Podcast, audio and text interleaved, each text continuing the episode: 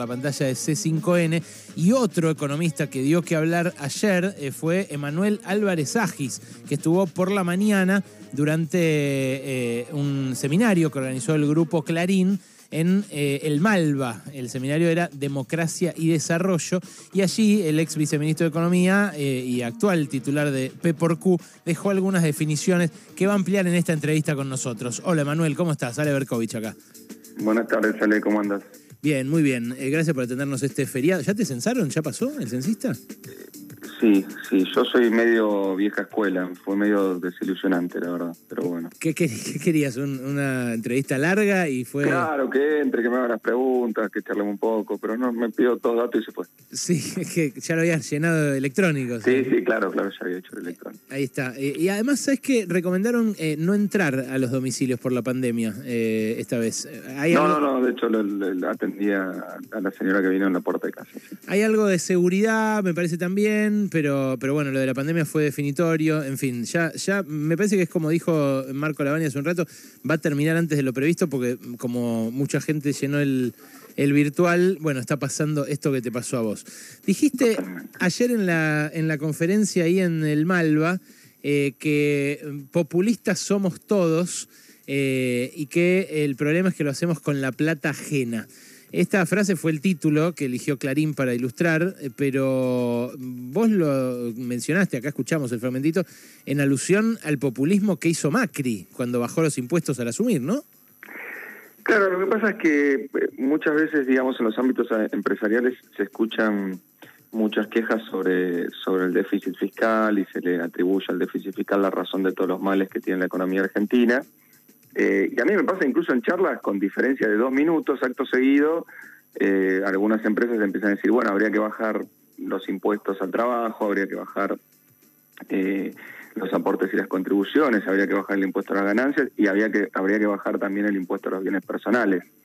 Entonces, la verdad que un poco es como tirarse un vaso de agua en la cabeza y quejarte de que está mojado, porque obviamente en una economía que está trabada, reclamos tenemos todos, entonces uno se puede quejar porque un grupo de manifestantes corta la 9 de julio eh, pidiendo un programa social, pero la verdad que cuando se hace una exposición en el Malva, que es un lugar mucho más sofisticado, la verdad un lugar hermoso, digamos, pero bueno, pidiendo que se bajen los impuestos, eh, el contenido es el mismo, las formas son distintas, y la verdad que las formas son distintas porque las urgencias eh, obviamente son distintas. lo, que, lo que creo es que cada uno como como empresario, como economista, como trabajador, como integrante de los movimientos sociales, tiene que pedirse, tiene que autoexigirse por lo menos un mínimo requisito de consistencia. Yo no puedo a la mañana decir suban los planes sociales y a la noche decir bajen el déficit fiscal. No puedo decir a la mañana bájenme el impuesto a los bienes personales y a la noche decir el problema de la Argentina es el déficit fiscal. Creo que quise poner un poco ese punto arriba de la mesa porque me parece que este gobierno, el próximo y los que vengan atrás de, del próximo van a tener que elegir en esta disyuntiva y Macri, seamos sinceros, tuvo un discurso este 90, 99% del tiempo que hablaba, hablaba de que el primer de que el principal problema de Argentina el déficit fiscal y después apenas asumió, bajó retenciones, bajó bienes personales, bajó ganancias. Y aumentó el déficit fiscal. Y, aumentó el déficit fiscal. Entonces creo que por lo menos seamos consistentes. Bueno, eh, ese es un reclamo que también internamente le hacen a Cristina, porque cuando la última vez que habló eh, desgranó un poco más sus críticas al programa económico, eh, pidió o reclamó algunas cosas contradictorias con otras de las que también reclama. ¿Vos pensás eso también?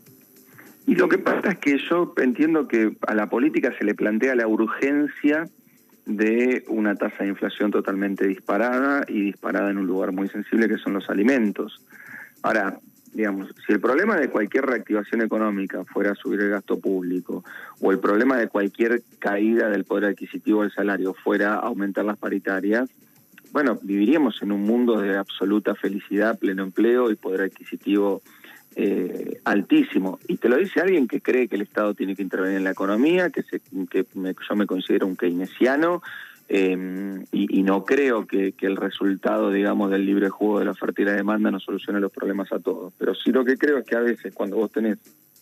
Eh, estas velocidades de inflación combinado con este problema internacional que es dramático, digamos, entendamos que, no, no, no, nos miremos tanto el ombligo, entendamos que el mundo está discutiendo si, si, si esta guerra, que, que algunos decían va a durar 15 días, bueno, ya estamos viendo que lamentablemente no, si esta guerra no nos va a poner una situación de hambre, digamos, y de hambre en países de ingresos medios o incluso de ingresos medios altos. Lo tiró ayer el presidente del Banco de Inglaterra, esto, lo escuchábamos hace un ratito.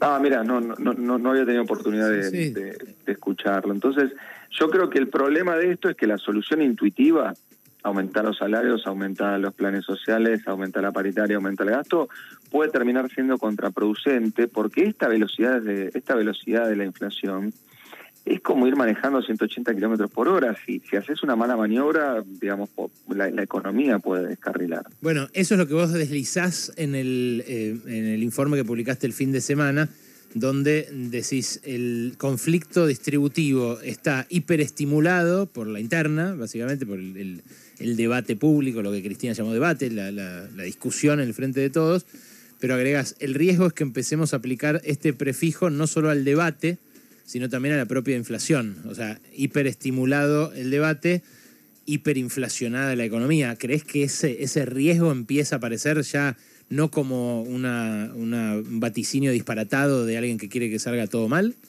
Mira, si, vos haces una lista de, digamos, pensemos a un macroeconomista como un médico que le va tomando los síntomas al paciente. Sí. Si vos haces una lista de cuándo la economía se puede ir a una espiral de precios y salarios, sí digamos que tenemos 10 puntos que vos tenés que ahí chequear, bueno, yo hoy veo que aparecen dos o tres y que hace seis meses no aparecían. Entonces, por eso empiezo a decir, che, cuidado, porque estamos ingresando en una zona que no necesariamente deriva en una espiralización, probablemente no derive en una hiperinflación, pero yo tampoco quiero que me llame dentro de tres meses y me digas, Emanuel, una inflación de tres dígitos, conceptualmente se puede denominar inflación alta y bueno ya cuando estamos haciendo esa pregunta no, no nos tapó el agua. Eh, y, la verdad mira ayer ayer estábamos eh, con una, una conferencia con este con, con dos fondos uno local y uno y uno internacional.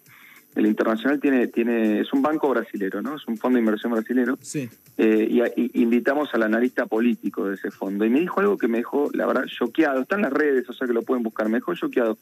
Eh, discutíamos las implicancias económicas de probablemente la próxima presidencia de Lula, digamos, porque obviamente nosotros estamos muy relacionados con Brasil, etcétera. Y entonces todo el mundo decía, bueno, que viene un Lula populista, viene un Lula distribucionista, viene un Lula ortodoxo, eh, con un Brasil que está triplicando su tasa de inflación, obviamente pasando del 3 al 9.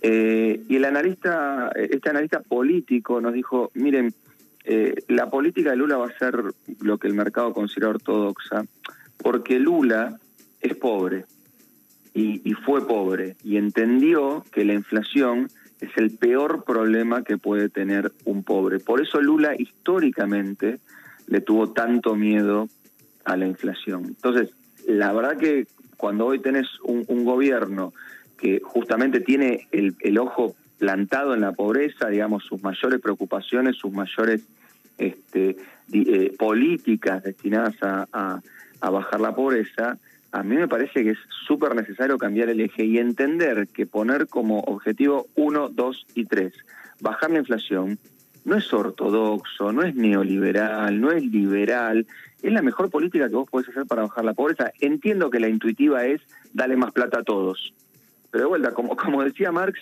si la ciencia y el sentido común coincidieran, digamos, la ciencia no tendría sentido. Entonces, lo intuitivo es darle más plata a todos porque esto es un despelote, aumentó mucho la inflación, pero es un poquito más complejo arreglar problemas económicos. Entonces, yo creo que hay que poner el foco en bajar la inflación. De eso no hay dudas, me parece, pero eh, hay un razonamiento que ayer esbozó eh, Guzmán en la entrevista que, le hice en, Brotes Verdes, eh, que quiero seguirlo con vos a ver si me lo corregís o, si me convencés de por qué está bien, digamos, porque de algún modo lo que dice Guzmán es, es, que hay que combatir la inflación, que hay que hacerlo con lo que el kirchnerismo, por ejemplo, llamaría herramientas ortodoxas, eh, pero me parece que eh, hay algo que se pierde de vista que es el para qué. Eh, porque, por ejemplo, ahora subieron violentamente, estos últimos dos meses, lo que impulsó la inflación fueron los alimentos, ¿no? Subieron los alimentos en Rusia, a nivel internacional, bueno, es lo que más explica. Eh, vos le preguntás a Guzmán por las retenciones que podrían haber frenado el traspaso a precio local de ese aumento de los precios internacionales, y él dice, no, es una decisión tomada que no las vamos a subir. Eh, claro, ahí se cuela la interna, porque el que quiere subirlas es un kirchnerista, que es Roberto Ferretti, pero, pero se, eh, también se trasunta la, visión general del conflicto distributivo que, anida en la inflación. Porque lo que dice el gobierno es, no subo las retenciones, porque si las subo van a producir menos trigo el año que viene.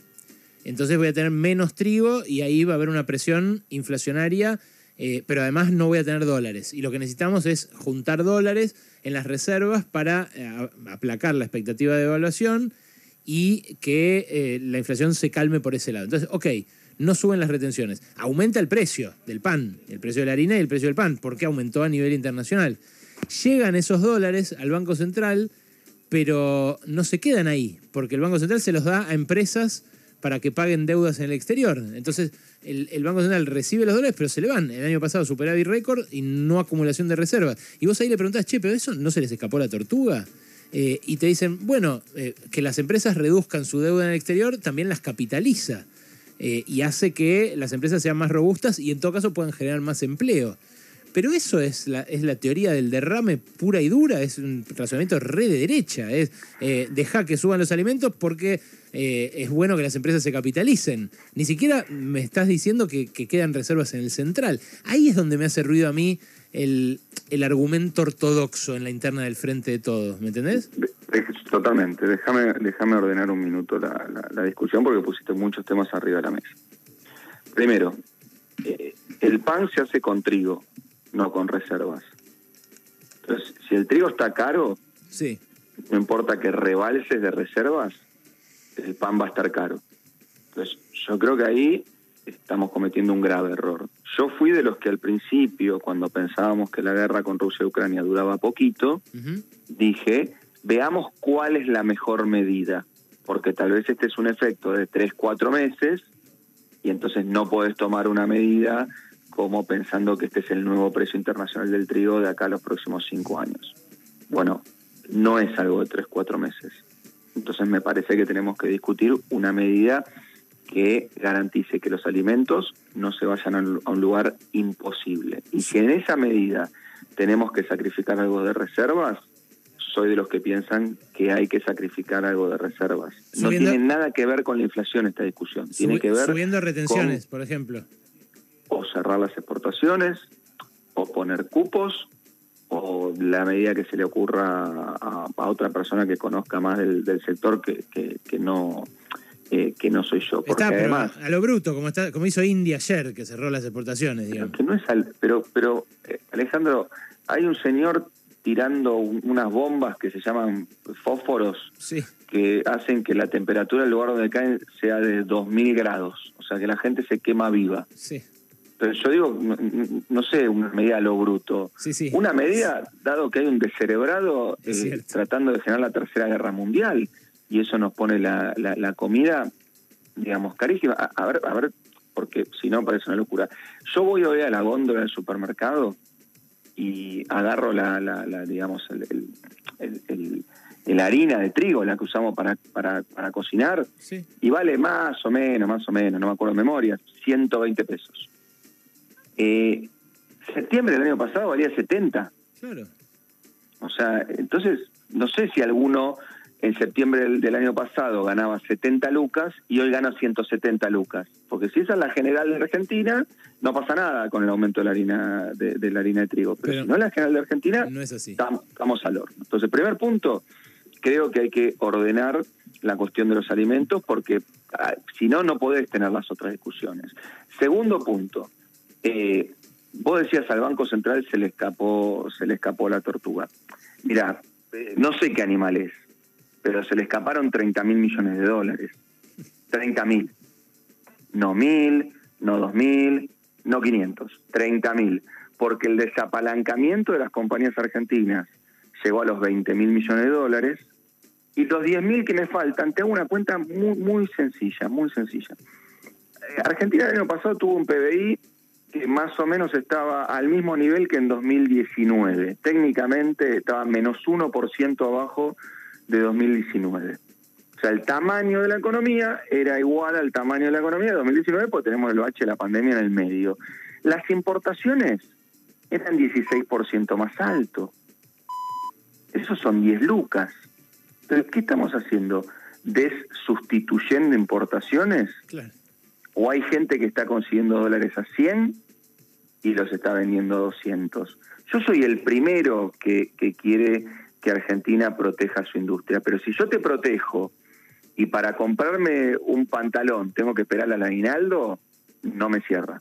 No, claro. Si yo te si yo te protejo y me das una tarjeta y me puedo ir de vacaciones, pero me cobras más caro que Miami, no me cierra. Y si yo te protejo, te doy los dólares y para comprar un auto necesito 50 salarios y tengo que esperar seis meses a que me lo entregues, no me cierra. Entonces, el toma y daca, en el buen sentido, en el buen sentido, el toma y daca de la política económica es algo importante. Ahora, dicho todo eso, hacer perfecto esas cosas no va a bajar ni 10% la inflación.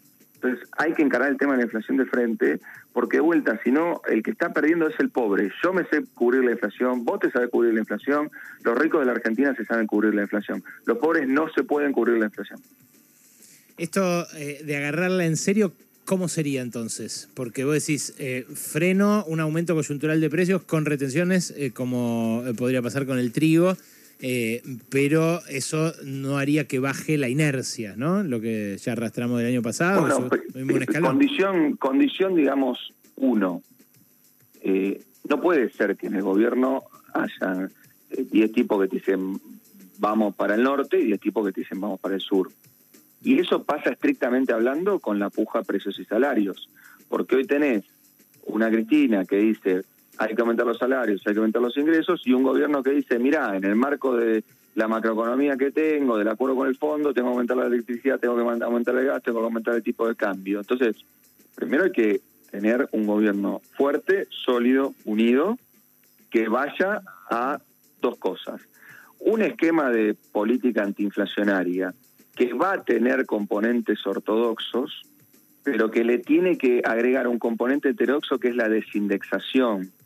Porque ortodoxia o heterodoxia no se define en el vacío, ¿vale? Yo siempre en la facu doy el mismo ejemplo. Si vos lo pones a Keynes y a Friedman en un barco y le decís, ¿para dónde vamos? Uno te dice para la derecha, el otro te dice para la izquierda. Ahora, si hay agua dentro del barco, los dos agarran, un balde y se la ponen a tirar para afuera. Claro. Porque, porque en el medio de 70 puntos de inflación, que es una tasa razonable para este año, dadas las circunstancias, No te puedes poner a pelear para qué lado remar, claro. pero, pero escúchame, ¿qué, qué la- la- ¿en serio la tasa de interés vamos, vamos a discutir si 50 es una tasa de interés alta? Eh, digamos, si la, la- la inflación es 70%, y cuando digo tasa de interés, no estoy hablando del rentista que tiene 3 mil millones de dólares, ¿eh? estoy hablando que el héroe que deja un plazo fijo en el banco, que es su única herramienta de cierta cobertura ante la inflación, no pierda este, no pierda 10 a 0 contra, contra la dinámica de los precios. Y estoy hablando que el tipo que tiene un puchito y está acostumbrado a comprar dólares porque siempre lo cagan, diga, che, mira, lo voy a dejar en el banco, porque aunque sea me voy a llevar 5 puntos más que la inflación y estoy tranquilo, no tengo la mesita de luz, que por ahí entran a chorearme, etcétera Entonces, me- en algún punto me parece que hay cosas que no podemos dejar de hacer. El desafío es importante, sí, pero primero el gobierno tiene que estar de acuerdo, porque si no, la verdad es una murga a contramano. Te hago la última, Emma. El, eh, el espacio opositor eh, dice que va a ser lo mismo, pero más rápido. Eh, al principio lo decía Macri solamente, eh, pero ahora lo dijo Larreta también hace poco, y la verdad que cada uno que yo voy hablando eh, me dicen que si hay un consenso dentro de un espacio que también está roto, como el Frente de Todos, eh, que es Juntos por el Cambio, es ese. El consenso de que quieren hacer lo que intentaron hacer en el gobierno de Macri, pero de manera más veloz.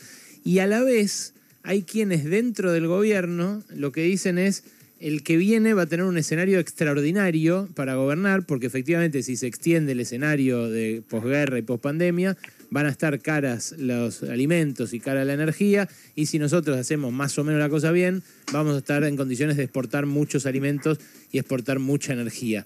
Eh, ¿Vos qué pensás de esos dos supuestos sobre el futuro? Primero que, digamos, si la oposición, su, tesis es hagamos lo mismo pero más rápido, eh, mi recomendación técnica es agárrate fuerte, porque no va a pasar nada distinto a lo que ya pasó. Mm. O sea, que, y además, te quiero decir, ¿qué es lo mismo pero más rápido? Si el último año tuvieron una política de emisión monetaria cero y déficit fiscal cero, este, y se pusieron el país de gorro. Digamos, ¿qué es lo mismo pero más rápido? A eso agregarle una reforma previsional para bajar las jubilaciones, a eso arreglarle una reforma del mercado de trabajo para flexibilizar este, la ley de contratos de trabajo. Sí, esas dos cosas, eh, sobre todo. bueno, ok. Déficit cero y flexibilidad laboral. Perfecto. Entonces, yo diría lo siguiente. Si la oposición gana con el 75% de los votos, bueno, probablemente pueda hacer eso, porque además, hay que decirlo, están siendo muy transparentes. No es lo que nos pasó con Macri, que dijo, conmigo Aerolíneas va a seguir siendo estatal, la asignación universal por hijo este, la voy a mantener, pero lo único que voy a hacer distinto es que voy a bajar la inflación un dígito en cuatro años. Si yo me lo hubiese creído, también lo votaba. Me parece que era lo que era lo que venía a ofrecer lo que faltaba, estaba muy bien.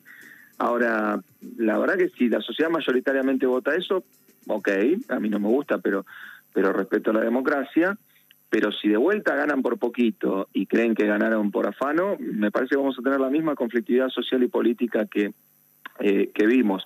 Respecto de la oportunidad que se le presenta a Argentina en este contexto internacional, eh, comparto plenamente, pero como bien dijo Alberto Fernández, el cepo es como poner una piedra a una puerta giratoria. Digamos, los dólares no se van, pero tampoco entran.